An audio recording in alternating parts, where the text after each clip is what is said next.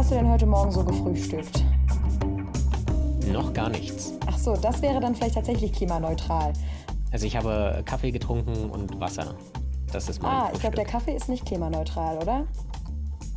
Da die Bohnen relativ sicher nicht aus Berlin-Mitte kommen, kann ich mir fast nicht vorstellen, dass er klimaneutral sein könnte, ja. Und trotzdem gibt es ja jetzt irgendwie immer häufiger, wenn man einkaufen geht oder was bestellt oder sonst wo, diesen Claim, das sei klimaneutral. Ist dir das auch schon aufgefallen? Das ist mir durchaus aufgefallen, weil die Plakate und die Werbung dafür fast nicht zu übersehen ist. Ja, und man fragt sich zwar immer so ein bisschen, was das heißt, aber es gibt einem doch eigentlich ein ganz gutes Gefühl. Also ich würde zugeben, dass ich da auch lieber zugreife. Es gibt einem ein gutes Gefühl, aber ich glaube, ich bin skeptisch und ich weiß, dass Jörg Sommer, der Vorsitzende der Deutschen Umweltstiftung, auf jeden Fall skeptisch ist. Ja, der ist sehr skeptisch. Der hat sich darüber herrlich äh, aufgeregt online unter verschiedenen Social Media Posts. Aber wir hören uns jetzt nochmal genauer an, was ihn daran so aufregt, weil im Grunde ist es ja nichts Schlechtes, wenn Unternehmen sich Mühe geben, oder? Genau, und trotzdem sagt er, klimaneutral ist schlichtweg gelogen. Das NTV Klimalabor, los geht's. Ja, bei uns ist jetzt Jörg Sommer, der Vorsitzende der Deutschen Umweltstiftung.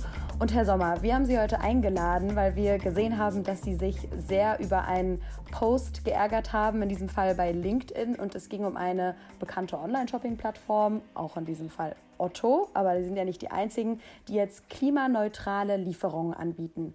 Was stört Sie daran? Daran stört mich vor allen Dingen der Begriff klimaneutral, weil es schlichtweg äh, gelogen ist.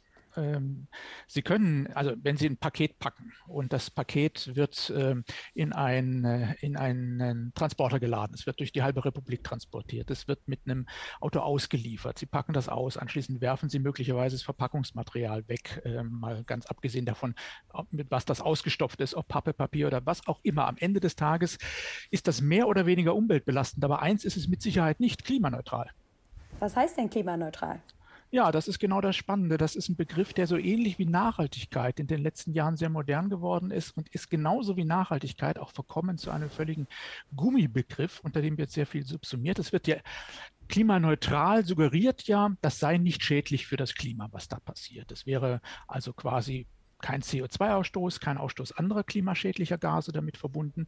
Ähm, und das stimmt ja im Grunde nicht. Ähm, wenn man ein bisschen nachfragt, stellt man sehr schnell fest, auch in diesem konkreten Fall, da wurde nicht CO2 eingespart in der Lieferkette, sondern da werden ja moderne Ablassscheine gekauft. Das heißt, irgendwo anders in der Welt gibt es sehr gerne meistens Aufforstungsprojekte, ähm, wo man dann das, was potenziell der Baum, der da gepflanzt wird, in seiner ganzen Lebenszeit an CO2 binden könnte, wenn man ihn den ließe, ähm, das wird dann dagegen gerechnet. Und so wird sich Klimaneutralität quasi eingekauft.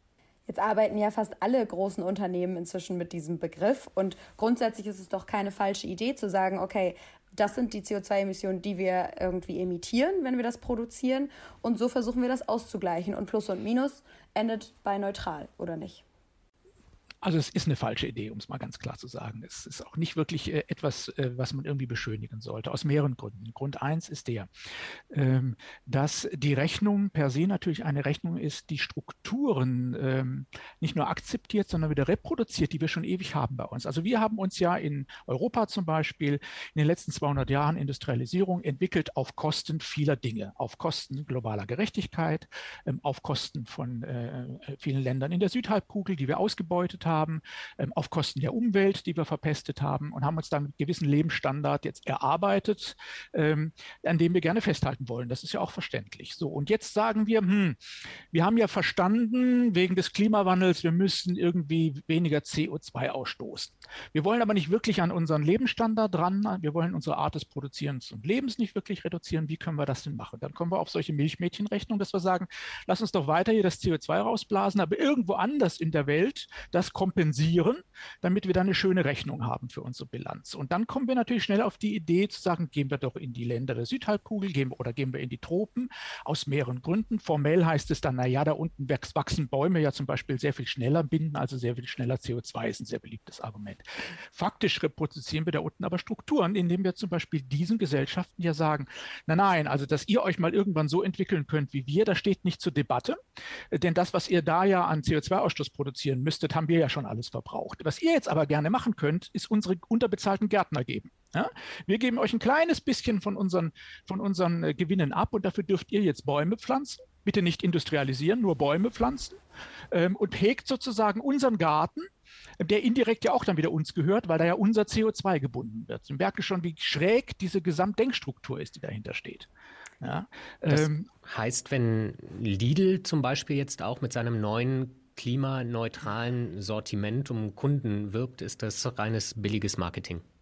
Ja, das ist nichts anderes. Ich, äh, ich, kann keinen schöneren Begriff dafür finden. Es ist sogar doppelt gefährlich, weil es natürlich versucht, Zeit zu kaufen und Aufmerksamkeit abzulenken von den tatsächlichen Herausforderungen, nämlich den CO2-Ausstoß bei uns zu reduzieren. Den, das sage ich deutlich, sowohl Otto als auch Lidl als auch die anderen Unternehmen arbeiten ja daran. Also ich möchte nicht den Eindruck erwecken, die täten gar nichts. Die reduzieren schon ihren mhm. CO2-Ausstoß, weil wir sie auch dazu zwingen, sowohl gesellschaftlich als auch gesetzlich. Ähm, und Teilweise tun sie es auch, weil sie es wollen, gar keine Frage. Das sind ja nicht die, äh, ich möchte nicht behaupten, dass jeder unternehmerisch handelnde Mensch per se böse ist und vergiften will. Das wäre ein bisschen absurd. Ähm, aber natürlich äh, tun sie da sehr wenig. Äh, und sehr, sehr viel wird ja auch durch den Rebound-Effekt auf, aufgewogen. Das bedeutet, das, was reduziert wird, weil man jetzt zum Beispiel mehr Energie aus nachhaltiger Produktion, also aus regenerativen Energien verbraucht. Wird häufig dann wieder kompensiert dadurch, dass man jetzt eben noch größere Läden hat, noch mehr äh, Werbung und auch Informationen in den Läden. Ist Ihnen bestimmt auch aufgefallen, mhm. nicht mehr wie früher mit einem Papierplakat macht, da stehen jetzt überall Monitore ohne Ende. Ja? Also ich war neulich in einem, in einem äh, größeren äh, Lebensmittelladen, da war über jeder der 16 Kassen ein Monitor, der permanent bespielt wurde. Es ist natürlich Energiekosten, die man früher nicht hatte, weil man technisch gar nicht die Möglichkeit hatte, weil das viel zu teuer war. Also das wird alles im Grunde, und das sehen Sie ja auch an den Energiebilanzen dieser großen Unternehmen, die entwickeln sich nicht wirklich so schnell zum Positiven, wie sie es müssten. Jetzt kommen wir zu der spannenden Nummer. Wie kann man aber suggerieren, dass man sich schnell entwickeln würde, indem man das, was man mhm. nicht einspart, ausgleicht ähm, und dadurch natürlich dann mit dem Begriff der Klimaneutralität suggeriert, man kann auch weiter so leben, wie wir jetzt leben. Man muss nur dafür genügend Bäume irgendwo in den Tropen pflanzen. Und wir Verbraucher fallen darauf rein. Ich bin mir gar nicht mal so sicher, ob die meisten Verbraucherinnen und Verbraucher darauf reinfallen. Den meisten geht es so, wie es mir auch noch immer viel zu häufig an der Ladentheke geht. Ähm, man interessiert sich ja als Verbraucher im Prozess des Kaufens viel zu wenig dafür. Ja, am Ende siegt der Preis, es siegt eine Qualität, es siegt eine persönliche Vorliebe, die man möglicherweise hat für diesen oder jeden Artikel. Und dann passiert das, was vor vielen Jahren mal schon McDonald's sehr gut erkannt hat, indem sie anfingen, Broschüren zu drücken, wie wahnsinnig gesund ihre Lebensmittel seien. Mhm.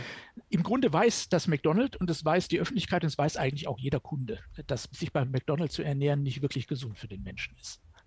Aber indem das da suggeriert wird, hilft es mir persönlich dabei, als Kunde so ein Stück weit mit meinem Gewissen Frieden zu schließen. Ja, die Kaufentscheidung zu rechtfertigen. Ja, ja. und das sind so diese, wie der Ablasshandel ja auch damals war in, im Mittelalter, also als die Kirche Scheine verkauft hat, mit denen man sich von seinen Sünden freikaufen konnte. Im Grunde hat jeder Beteiligte gewusst, das ist eine schräge Nummer. Um, ja. ähm, es geht nur darum, sein Gewissen ruhig zu stellen und das geht mit dem Begriff der Klimaneutralität ja ganz ausgezeichnet. Das stimmt. Ich finde auch diesen Vergleich zum Ablasshandel, der passt sehr gut. Aber trotzdem, ohne jetzt für diese Unternehmen in die Bresche springen zu wollen, finde ich ja, dass man versuchen kann, zumindest etwas auszugleichen. Also wenn man, äh, ich, ich gucke guck auch ich schaue nochmal auf den Post, den Sie da ähm, kommentiert hatten. Da wird ja auch ganz eindeutig geschrieben, so wir versuchen schon unsere CO2-Emissionen in der Lieferung zu reduzieren, schaffen aber nicht alles und den Rest gleichen wir aus. Und Sie sagen es, das ist um Zeit zu kaufen, aber das müssen wir doch auch. Anders, wie sollen wir das anders lösen? Wir schaffen das doch gar nicht. Meinen Sie wirklich, dass der Schaden größer ist, als zu sagen, lasst uns einfach alles, was wir, was wir tun können, ausprobieren? Also der Schaden der angerichtet wird durch die CO2-Kompensation, ist ja nicht unbedingt ein ökologischer Schaden. Da sind wir uns, glaube ich, einig. Ähm, ich habe es gerade gesagt, es ist möglicherweise äh, ein Reproduzieren von ungerechten Verhältnissen in der Welt. Ähm, und das, hat, das trägt zu vielen Dingen bei, denn diese Länder sind ja gleichzeitig auch noch die Länder, die zum Beispiel am schlimmsten vom Klimawandel betroffen sind.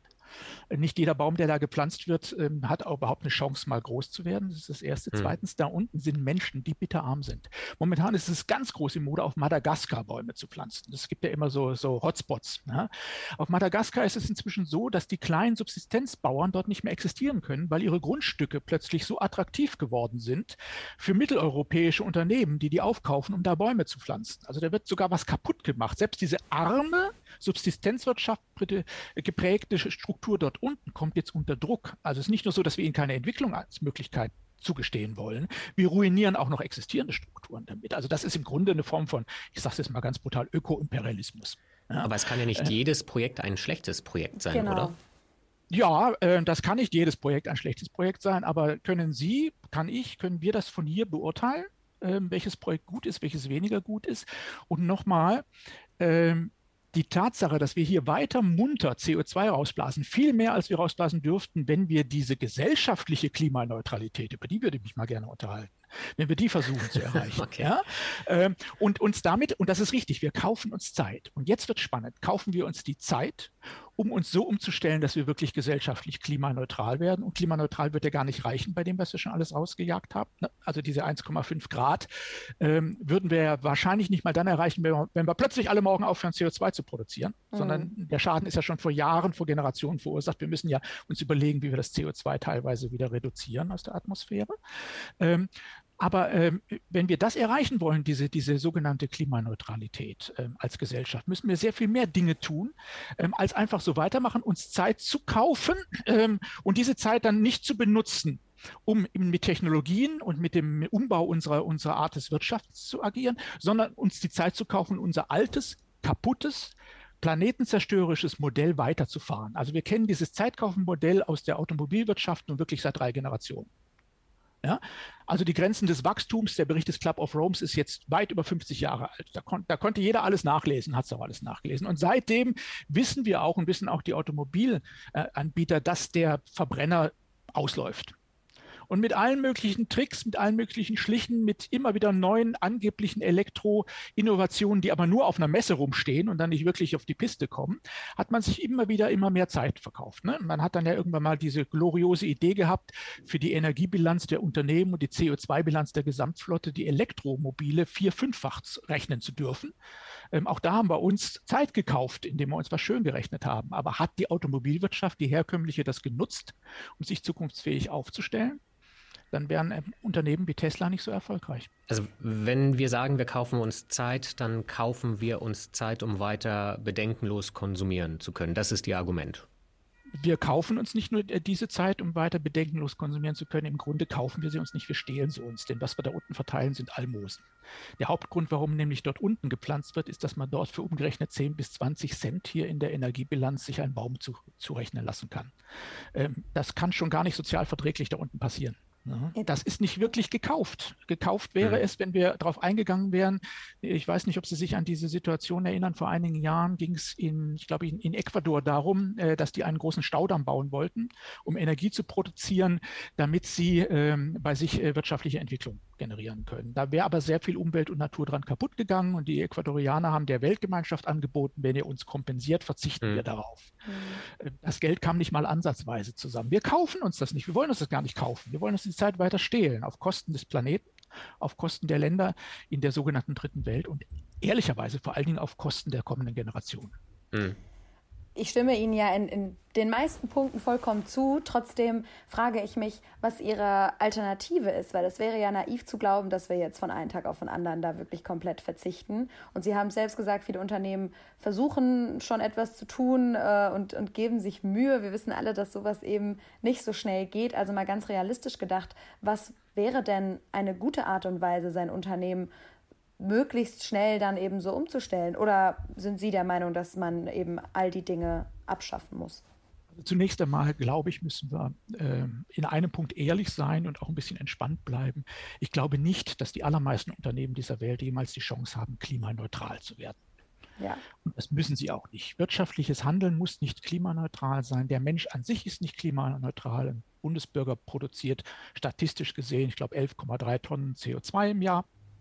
Ähm, übrigens verbringt er einen großen Teil dieser Tonnen Verbrauch dafür seine Berufstätigkeit, für das Pendeln dahin, für die Tätigkeit dort. Das wird immer gerne aus den Energiebilanzen der Unternehmen herausgerechnet. Und wenn ein Unternehmen mir eine erzählt von klimaneutral und ich als erstes mal nachfrage, wie viele Beschäftigte habt ihr und was setzt ihr pro Beschäftigten an und ja, weil da muss man circa zwei bis drei Tonnen ansetzen, mhm. dann merkt man, dass das auch immer ganz gerne vernachlässigt wird. Aber diese Menschen müssen hinkommen zur Arbeit, die müssen dort was essen, die müssen sich äh, regenerieren. Das hat alles was mit dem Job und mit der Firma zu tun. Das muss mit der Firma zuschlagen und nicht nicht auf die Menschen abwälzen. Ähm, also da sind so viele, so viele möglichen, so viele merkwürdigen Faktoren in dieser Rechnung und auch viele Faktoren sind nicht in der Rechnung, die reingehören, dass ich dafür plädiere, sich da erstmal ehrlicher zu machen und auch keine Angst zu haben. Ein Unternehmen übrigens, es gibt Branchen, die tendenziell klimaneutral bis klimapositiv sein können im Holzbau zum Beispiel oder in anderen Bereichen. Ähm, aber ein Unternehmen, das zum Beispiel Stahl produziert oder Aluminium, wird das nicht klimaneutral hm. hinbekommen. Hm. Wissen Sie auch nicht. Aber, und jetzt kommen wir zum entscheidenden Punkt, Sie müssen Jahr für Jahr daran, hart daran arbeiten, den CO2-Ausstoß zu reduzieren. Und das muss man der Öffentlichkeit nachweisen über Berichterstattung. Das habe ich nicht erfunden, das ist ja auch bereits zu großen Teilen so. Da muss man nochmal nachschärfen. Ähm, und das sollte man aber bitte aufhören, damit zuzudecken, ähm, und auch in dem Post steht nichts davon, wie viel sie wirklich reduzieren. Ne? Da ist nur mhm. dieser berühmte Disclaimer, ja, ja, wir, wir reduzieren CO2, aber wir sind jetzt klimaneutral, sind wir sowieso, weil wir kompensieren. Mhm. Ja, ähm, und ähm, das ist der entscheidende Punkt. Ähm, ich, es gibt ein, ein schönes Beispiel, dass man das überall machen kann und auch in allen Bereichen und auch Transparenz herstellen, ist eine Druckerei in Berlin, hat mal vor Jahren schon angefangen, äh, nachdem sie immer ganz verzweifelt den Kunden angeboten haben, ja, wenn wir aber ähm, FSC-Papier nehmen und Farben, die weniger klimabelastend sind und so weiter, kostet euer Druckprodukt ein bisschen mehr, aber ihr habt einen geringeren CO2-Ausstoß. Hat kein Schwein interessiert. Und irgendwann hat der Geschäftsführer dieser Druckerei mal angefangen, den CO2-Ausstoß des Druckauftrages unten auf die Rechnung zu schreiben. Also nicht zu berechnen, sondern nur zur Information. Ja. Dieser Druckauftrag äh, kostete so und so viel CO2. Also seine, seine Co-Geschäftsführer haben mir händeringend davon abgeraten, weil sie dachten, er verliert dadurch Kunden. Das hat er nicht. Im Gegenteil, er hat plötzlich beim nächsten Auftrag bei dem einen oder anderen Unternehmen, wurde er darauf angesprochen, wie können wir denn diese Zahl da unten auf der Rechnung etwas reduzieren? Mhm. Dann konnte er ins Gespräch kommen. Ich kenne drei Brüder auf der Schwäbischen Alb, die zusammen ein Restaurant betreiben ähm, ähm, und schon immer sehr ökologisch unterwegs sein wollten. Und die schreiben die CO2-Bilanz ihrer Menüs auf die Speisekarte. Also wir ja. müssen uns ehrlich machen. Ja, ehrlich machen. Und jetzt überlegen Sie mal, die schreiben da drauf, dieses Menü, was weiß ich, äh, kostet 430 Kilo CO2, sage ich jetzt mal. So, aber wenn das dann stattdessen, statt dieser Summe stehen würde, dieses Menü ist klimaneutral. Hm. Was würde das dann bei den Menschen ausrichten? Nämlich genau den Druck wegnehmen, sich mal damit beschäftigen zu müssen. Das heißt, Sie stören sich vor allem an diesem Begriff.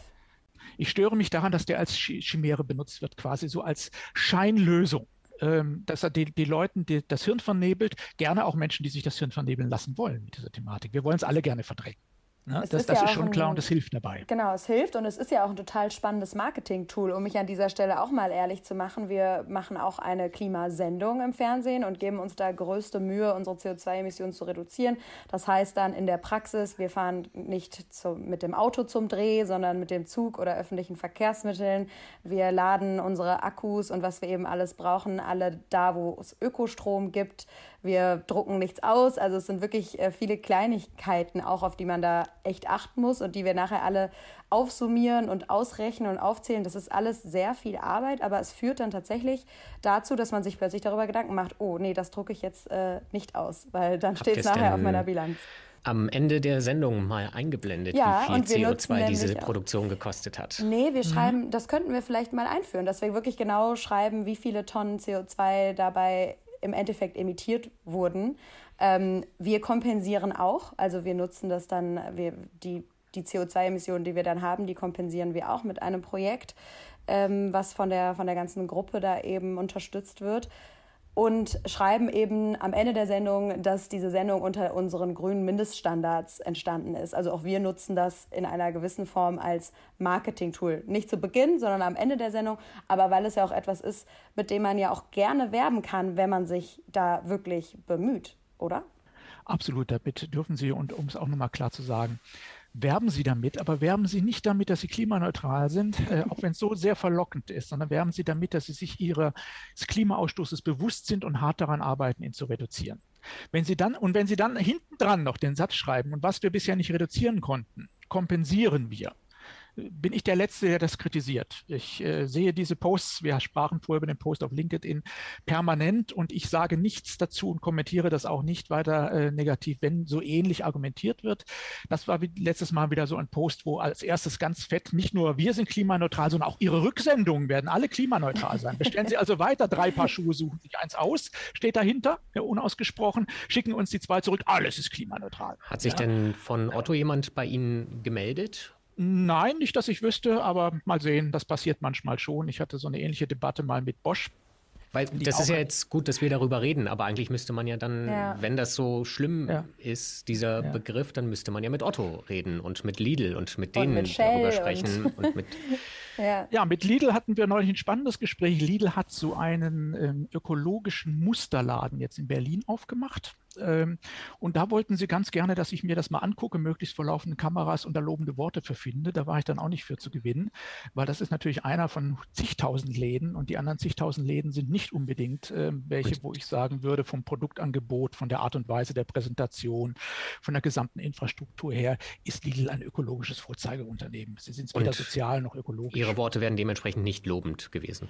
Die wären lobend gewesen für dieses Projekt, aber der nächste Satz wäre gewesen, warum nicht alle so und wie, wie ist der Zeitplan für die anderen? Und das möchte man dann weniger hören. Sie wissen, wie Marketing funktioniert. Mhm. Marketing funktioniert leider so, dass man versucht, Kritik auszublenden und das ist meiner Meinung nach ohnehin der falsche Ansatz. In der Zukunft, glaube ich, werden die Unternehmen Marketing erfolgreicher sein, die ihre ökologischen und auch sozialen äh, Verpflichtungen ernst nehmen, das transportieren und darüber auch mit den Kundinnen und Kunden in Dialog kommen wollen und auch nicht so tun, als hätten sie die Probleme schon gelöst, sondern glaubhaft erklären können, wie sie an dem Problem arbeiten. Ich glaube, das mhm. ist der entscheidende Punkt. Ähm, und um mal die Ehre von Otto zu reden, ähm, ich weiß, dass nicht nur die Familie Otto, die dahinter steckt, sondern auch viele Menschen bei Otto sehr hart daran arbeiten. Ähm, und Otto ist einer des, der Versand, eines der Versandhäuser, die sehr früh diese Themen für sich angefasst haben. Und die Frage, wie können wir das ökologisch vernünftig machen? Sie sind aber nach wie vor als Versandhaus, wie alle Versandhäuser, in unserer durch Corona nochmal beschleunigten Versandkonsumgesellschaft. Ähm, also wenn ich sehe, dass sich Menschen inzwischen ähm, sechs Packungen Küchenpapiertücher bei Amazon bestellen, ähm, dann denke ich, ja gut, was soll Amazon dann machen? Sollen sie sagen, schicken wir euch nicht, weil es ökologischer Blödsinn? Ähm, mhm. Tun sie natürlich nicht. Ähm, es hängt auch sehr viel mit dem Bewusstsein der Menschen zusammen und das ist der Grund, weswegen ich auch auf Klimaneutralität so aggressiv reagiere, weil es eben diese Bewusstseinsbildung eher behindert als befördert. Das heißt aber, ich finde, den entscheidenden Satz, den Sie auch sagen, ist diese Transparenz und dass man dann aber auch sagt, aller Anfang ist gut. Also man muss halt irgendwo anfangen, weil ich weiß, wie gesagt, schon aus der persönlichen Erfahrung, wie mühsam das ist, da auch andere Leute von zu überzeugen. Da geht es darum, Gewohnheiten zu ändern. Das passiert eben leider nicht so schnell, wie man sich das wünschen würde. Und da müssen auch solche Anfänge durchaus Aber mal vielleicht ist werden. Genau das ja das Problem, dass man immer versucht, andere davon zu überzeugen. Man nee, aber du bist ja in einem ganzen System und du gibst dir selbst Mühe. Das hilft aber nur, wenn du, du versuchst ja immer noch irgendwie jemanden mitzunehmen. Also gerade wenn man gemeinsam etwas produziert, äh, muss man eben ständig bei anderen Leuten auch, ich mache das ja nicht alleine, immer fragen, ja, und wie viel Auto bist du doch Auto gefahren und warum? Und äh, anders geht es aber nicht. Ja, also das ist tatsächlich so, es gibt zwei große Komponenten, die wir, die wir uns vernebeln. Das erste ist unser eigenes Verhalten, trägt ganz entscheidend dazu bei, viel mehr als wir denken. Ja, ähm, und wir sind auch manchmal sehr davon überrascht, wie unterschiedlich ähm, Dinge, die wir tun, auf die CO2-Bilanz einzahlen. Es ist leider tatsächlich mhm. so, dass ähm, es Menschen gibt, die das ganze Jahr über relativ ökologisch bewusst leben, aber weil sie doch sehr wohlhabend sind, einmal im Jahr dann doch gerne auf die Malediven zum Tauchen fliegen. Mhm. Ja, und dann ist die Gesamtjahresbilanz kaputt. Na, die beste CO2-Bilanz haben bei uns in Deutschland die Menschen, die beim Einkaufen überhaupt nicht daran denken, nämlich die Hartz-IV-Empfänger und die armen Menschen, die einfach gar nicht so viel konsumieren können, dass sie eine Chance haben, die CO2 CO2-Bilanz so hoch zu treiben. Wer ein hohes Einkommen hat, den Bioladen kauft, einen Elektro-SUV fährt, ich sage mit mhm. Absicht Elektro-SUV, ja, und einmal im Jahr in Urlaub fliegt, hat in der Regel eine fürcht fürchterliche CO2-Bilanz, weil, das wäre jetzt ein Thema für eine eigene Sendung, auch die Elektromobilität alles andere als klimaneutral oder CO2 Es hält sich ja hartnäckig das Gerücht, oder ich weiß nicht, ob das tatsächlich mal ausgezählt wurde, dass in Berlin die meisten SUV-Fahrer tatsächlich Grünwähler sind. Was ja dann auch so eine Art eigene Klimaneutralität ist wahrscheinlich. Man macht sich ja damit auch ein grünes Gewissen, wenn man dann nur das richtige Kreuz setzt. Also das ist tatsächlich ein Gerücht. Also es, äh, ich habe neulich mal reale Zahlen bekommen. Oh, gut, dass ähm, wir das aufklären. Ja, ja, also es ist, es ist nicht so, dass die, dass die grünen Wähler per se jetzt in der Mobilität ähm, harmlose Fische wären. Es ist schon so, aber sie sind kein bisschen besser im Durchschnitt als die anderen, kein bisschen schlechter. Es gibt so eine geringe Überproportionalität bei FDP-Wählern bei SUVs hm. ähm, und es gibt eine Unterproportionalität bei SPD und linken Wählern. Das hat nur was mit dem Einkommen zu tun. Hm. Unsere Autos bilden unseren sozialen Status ab, nach wie hm. vor, nicht Weil unser ökologisches SPD Bewusstsein. und linke Wähler SUVs nicht leisten können oder? Im Durchschnitt einfach hm. etwas weniger. Ne? ne? Aber der Gipfel, den ich neulich hatte, ich bin eine Weile hinterhergefahren hinter einem Porsche 911 und der hat einen ganz großen Aufkleber hinten drauf, Atomkraft, nein, danke. äh, da, da, wollte ich gerne mal wissen, wer das fährt und mich mit diesen Menschen mal ein bisschen unterhalten. Da hätte ich Lust zu gehabt. Ja. Was ich an dieser, also finde ich auch ganz spannend, glaube ich, ähm, wobei das ist immer noch besser als der Aufkleber äh, ich weiß gar nicht, ob wir das hier da sagen dürfen, fuck you Greta. Im Zweifel musst du das nachher biepen. äh, das ist aber wenigstens konsequent. Was ja gerne SUV auf vielen Autos, also das sehe ich immer häufiger. Und meistens ist dann nebenbei noch so ein kleiner Aufkleber, Brakes are for Pussies. Ähm, also das weiß ich tatsächlich aus eigener Erfahrung von Bekannten. Viele Leute kleben sich das auf ihren SUV oder auf ihren Porsche in Berlin, damit die nicht versehentlich auf der Straße von Linksextremisten angezündet werden die Atomkraft Nein Danke Kleber. Oder? Atomkraft Nein Danke auf ah. dem SUV, damit er nicht nachts angesteckt wird. Genau. Ja, das ist das, Versicher das, ist das Versicherungszeichen gegen okay, Autorennen. verstehe, verstehe. Ja. Also you Greta sollte man in Berlin nicht auf den SUV kleben, um zu ihrem Thema zu Ich glaube auch nicht, ja. nee, nee. Das ist auch meistens dann nicht unbedingt die SUVs, das sind dann irgendwelche älteren Autos. Ist zumindest mhm. meine Erfahrung. Das ist jetzt eine sehr subjektive Wahrnehmung. Aber ich wollte kurz darauf eingehen, dass ich an dieser Diskussion immer ein bisschen schwierig finde, dass es dabei ja sehr schnell um persönlichen Verzicht geht. Und ich halte es für unheimlich schwierig, Menschen dazu zu bewegen. Sie haben es gesagt, irgendwie, es gibt Menschen, die geben sich Mühe das ganze Jahr über, wollen aber nicht auf gewisse Dinge wie zum Beispiel den Urlaub äh, sonst wo verzichten. Weil dieses Thema Verzicht einfach bei dem Wort, glaube ich, wird es schon schwierig. Wie kann man das lösen? Haben Sie ein neues Thema für eine neue Sendung aufgemacht? Weil Erstens mal glaube ich, dass wir tatsächlich über Verzicht sprechen müssen, auch wenn es nicht populär ist. Über Suffizienz ist ja der Fachbegriff, also quasi ähm, das Vermeiden von Dingen, die die Umwelt und Natur schädigen nennen wir es jetzt mal so. Und das hat mit Verzicht zu tun, Verzicht bestimmte Dinge zu tun. Ja? Ähm, wir müssen heute alle auf Sachen verzichten, auf die wir früher nicht verzichten müssen. Männer müssen heute darauf verzichten, ihre Frauen zu prügeln. Ja, äh, Der ja, Vergleich ähm, hinkt, würde ich sagen. Ja, ja, ja aber tut, tut, mir leid, das war bis vor nicht allzu langer Zeit, war das noch, äh, musste man das nicht gesetzlich. Ja? Ähm, es war noch so bis in die 80er Jahre hinein, wurde man in Baden-Württemberg als Beamtin aus dem Staatsdienst entlassen, wenn man geheiratet hat. Ja, das war mhm. Recht und Gesetz mit der Begründung, also müssen ja Frauen heute auf weniger verzichten als früher. Darum würde ich mal sagen. Ja, und wir, wir müssen auf so viele Dinge Arbeit abnehmen. Ja, wir müssen auf so viele Dinge verzichten. Ne? Wir müssen darauf verzichten, in, in Gaststätten zu rauchen äh, äh und mhm. so weiter und so fort. Dinge, für mhm. die früher Menschen gesagt hätten, um Gottes Willen, lass mir doch mein Bier nicht verbieten, wenn ich Auto fahre. Da kenne ich noch Interviews aus den 50er Jahren als Beispiel. Ne? Mhm. Also wir haben irgendwann mal gelernt, ähm, aus gesellschaftlichen Gründen sind manche Dinge jetzt eben äh, nicht mehr erlaubt, die es früher waren. Und meine Sorge ist tatsächlich, dass wir irgendwann mal gezwungen sein könnten, ganz viele Dinge zu verbieten, die wir mit einem angenehmen Leben verbinden, weil wir zu spät dran sind.